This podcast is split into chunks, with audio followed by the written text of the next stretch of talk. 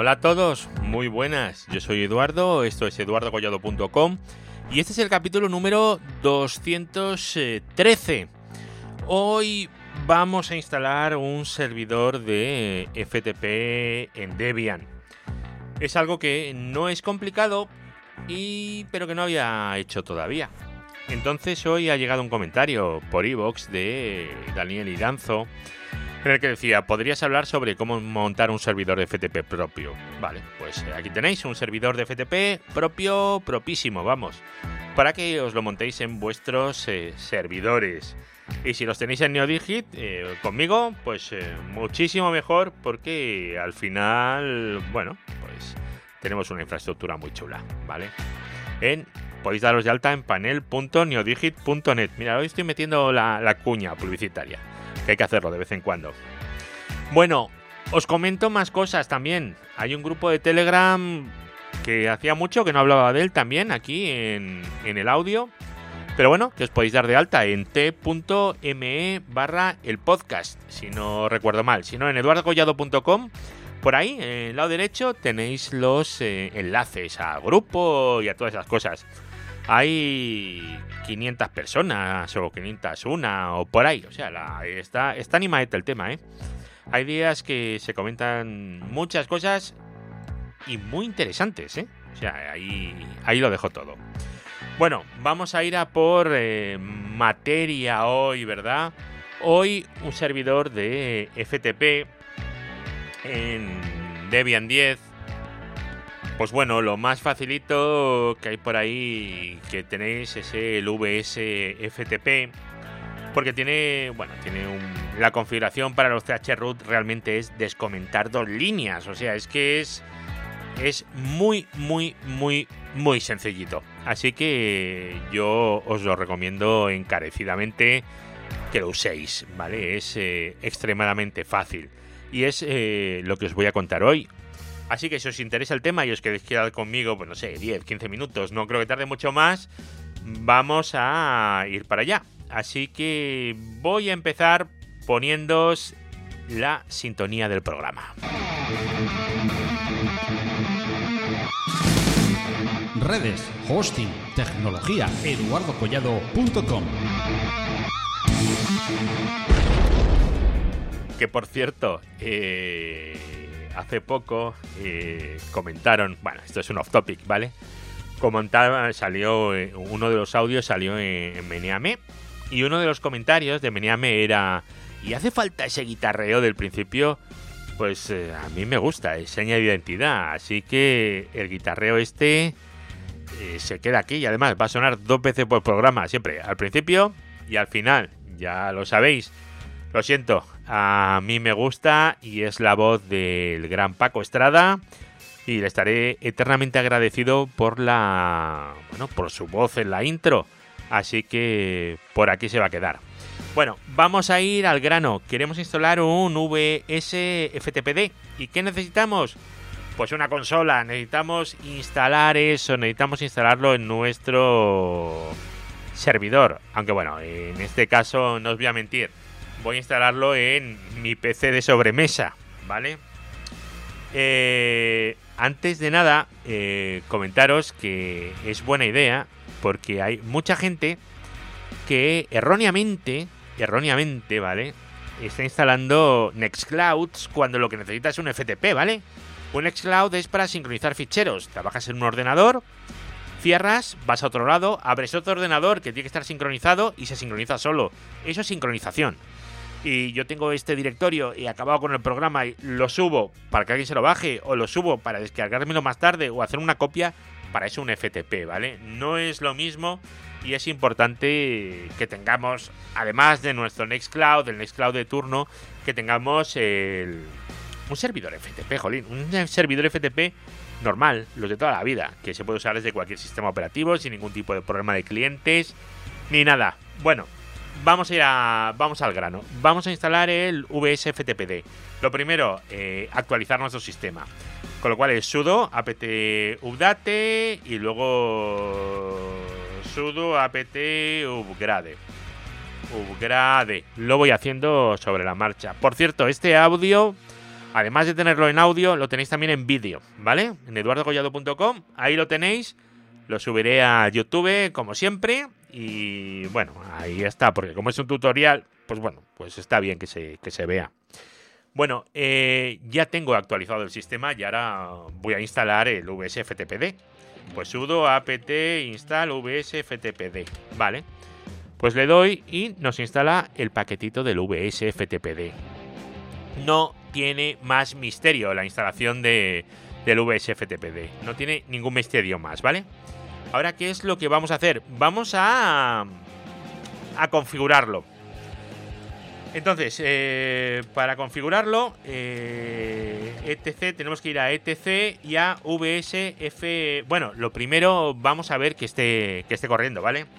No nos vayamos a poner a revisar cosas y que luego no esté funcionando. System, CTL, status, vs, ftpd. Y aquí está, activo, perfecto, funcionando. Muy bien. Pues ahora sí, sudo v etc vsftpd.conf. Y aquí tenemos que hacer una serie de cambios, ¿vale? Eh, lo primero que va a ser, lo primero es habilitar eh, que escuche, ¿veis? Hay una línea que pone listen igual a no. Bueno, pues lo ideal es poner listen igual a yes. Luego listen IPv6 igual a yes. Esto no sé si me va a dar algún problema ahora, ¿vale? Porque ahora mismo estoy en una conexión donde mi IPv6 lo tengo únicamente por un wildcard, ¿vale? Entonces mm, lo dejo. Si vemos que falla, eh, lo quitamos y ya está. Anonymous Enable, pues no, no vamos a permitir un FTP anónimo, ¿verdad? Eso hace muchos, muchos, muchos años que debería estar desterrado ya. Y de hecho lo está. Local Enable, eh, si queremos que los usuarios locales puedan. Y luego tenemos un Bright Enable que vamos a habilitar para poder escribir ahí. Y luego tenemos una línea en VSFTP que pone algo así como Connect From. Connect eh, From, aquí está. Puerto 20, que nos parece magnífico, pero nosotros lo que queremos es que escuche eh, el puerto 21. Nosotros queremos que esté escuchando el puerto 21, porque va a ser el puerto estándar de, FTP. Y con esto ya tenemos lo básico. Ahora vais a ver que no os va a gustar lo que da, ¿no? Pero, pero lo tenemos, ¿vale? Eh, reiniciamos eh, el VSFTPD y vemos el status, a ver que haya arrancado correctamente y ha fallado. Pues esto va a ser el IPv6, ya os he dicho yo que la conexión esta que tenía aquí no es lo suyo. Bueno, esto sí, ahora. Ah, y no, vale. Y lo quitamos no. Y volvemos a arrancar. Y el status ahora, perfecto. Vale, efectivamente. Eh, suele pasar, ¿vale? Vamos a hacer un FTP. Ya hemos eh, creado. Está la configuración más básica posible. Y podemos hacer FTP a localhost. Localhost, ¿verdad que sí? ¿Y con qué usuario? Pues con el mío. Ya sabéis cuál es mi, usuario de, de, mi, de mi PC local. ¿Vale? ¿Y ahora qué? Pues aquí hacemos un ls y tenemos un montón de ficheros. Pero fijaros qué cosa más chunga. Yo me voy a cd barra, hago un ls y me sale todo lo que hay en barra. Esto es terrorífico. Podría haber eh, por FTP los ficheros de todos los usuarios, por ejemplo, del sistema. Podría borrar algo que no quisiera. Bueno, bueno, bueno, bueno, no. Es horroroso, ¿verdad? Esto no lo queremos queremos eh, que los usuarios de FTP corran enjaulados, ¿vale? Enjaulados en un chroot. Y es eh, lo que vamos a hacer. Por eso vamos a ir a nuestro fichero de configuración. Entonces tenemos que buscar la parte de chroot. Y aquí lo tenemos. Que pone chroot local users. Sí, sí, claro que queremos. Local root list enable. Sí, ¿vale? Y luego en chroot list file, ahí es donde vamos a poner eh, los usuarios exentos del chroot. Es decir, al revés de lo que vuestra cabeza seguramente os indique, por lo menos la mía. Yo ahí pondría todos los usuarios que tienen que estar en el chroot y aquí es todos los que no. Aunque bueno, bien pensado tiene sentido, porque si creamos usuarios, tener que estar metiendo ahí cada vez un usuario... No, está bien, está bien pensado, sí. Mejor así. Los usuarios que no tengan que tener chroot los vamos a meter ahí.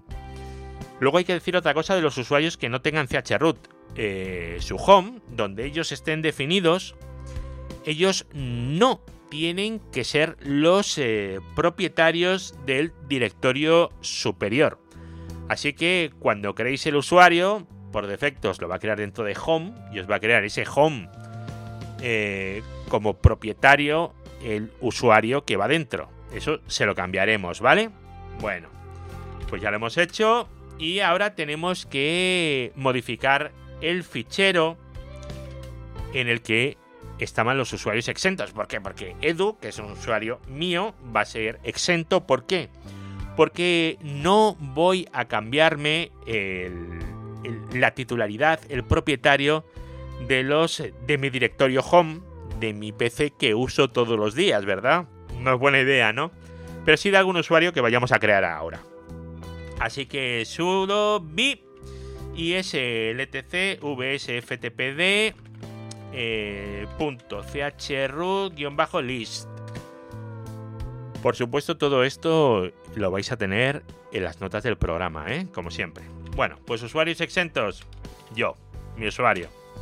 Vale. Ya está. ¿Y qué es lo que pasa ahora? Pues ahora lo que va a pasar es que como mi usuario está exento, por mucho que yo ya he puesto chroot, pues, pues vamos a ver lo mismo, ¿no?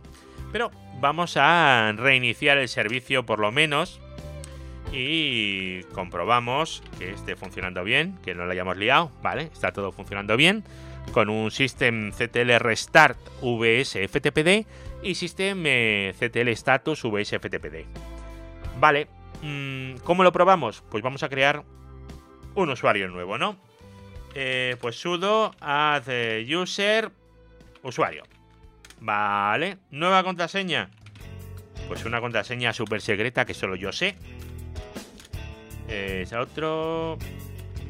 Y me está pidiendo los usuarios. ¿Esta información es correcta? Sí. Cuando tú creas un fichero de, Unix, te pide el nombre, número de habitación, teléfono de trabajo, en fin, te pide esta información, ¿vale? Ya lo tenemos, el usuario, ¿vale? Pero ¿qué ocurre? Que si vamos al home, vemos que el home del usuario, el owner es el propio usuario. Y esto hemos dicho que no puede ser para el chroot. De hecho, eh, si yo hago un FTP a localhost eh, con el usuario ese, me va a dar error. No me voy a poder locar, ¿vale? dice ops vsftpd refusing to run with a veritable root inside chroot. Claro, porque yo puedo escribir en el root del chroot. Yo puedo escribir aquí arriba y es lo que tengo que quitar. Vale. Pues eh, lo vamos a quitar con un eh, chowner, ¿vale? Eh, como root. chown root 2.root al directorio usuario. Ya está. Ahora ya, si hago FTP con el usuario, ahora ya me puedo logar perfectamente ls-a para que veáis los ficheros ocultos y ahí tenemos los ficheros que están dentro del, dentro del home, ¿verdad? Eh, si nos vamos como root a, ese home, home usuario, y hacemos ls-lisa, tenemos los ficheros que estamos viendo por FTP, exactamente los mismos. Vale, pero ¿cuál es la gracia que tiene el chroot? Pues mirad, cuando vamos a barra, ¿Dónde estamos? Pues estamos en nuestro root del chroot. Entonces, si yo pongo cd barra bar, no me deja. cd barra etc no me deja. cd barra home no me deja. ¿Vale? El chroot nos sirve justamente para esto. Y es sumamente interesante que esto lo tengáis eh, siempre, siempre, siempre en cuenta. Bueno, pues os voy a dejar todo esto en las notas del programa y con esto tenéis ya un servidor de, FTP bastante, bastante sencillo de montar y bueno, ya cumple las especificaciones que, que, hacen falta para tener un servidor de FTP que se pueda poner en público. Evidentemente, ponerle un firewall, un fail to ban y todo ese tipo de cosas, ¿vale? Pero si queréis simplemente un FTP, pues ahí tenéis eh, un FTP. Así que vamos a poner otra vez la sintonía del programa y nos despedimos. Redes, hosting, tecnología, eduardocollado.com. Bueno, pues muchas gracias por estar aquí otra vez en otro audio, el 213. Y bueno, espero veros eh, de nuevo pronto, ¿vale? Ahora estoy grabando menos porque estoy bastante liado con unas migraciones de, de unos Nexus y tal. Y, bueno, tengo, tengo bastante, bastante trabajo. Así que ando muy liado. Pero bueno, oye, eh, siempre se saca un ratillo para cosas así, temas como el que ha propuesto Daniel sobre cómo crear un servidor de FTP. Pues nada, muchísimas gracias y nos vemos en el próximo capítulo. Venga, hasta luego. Chao.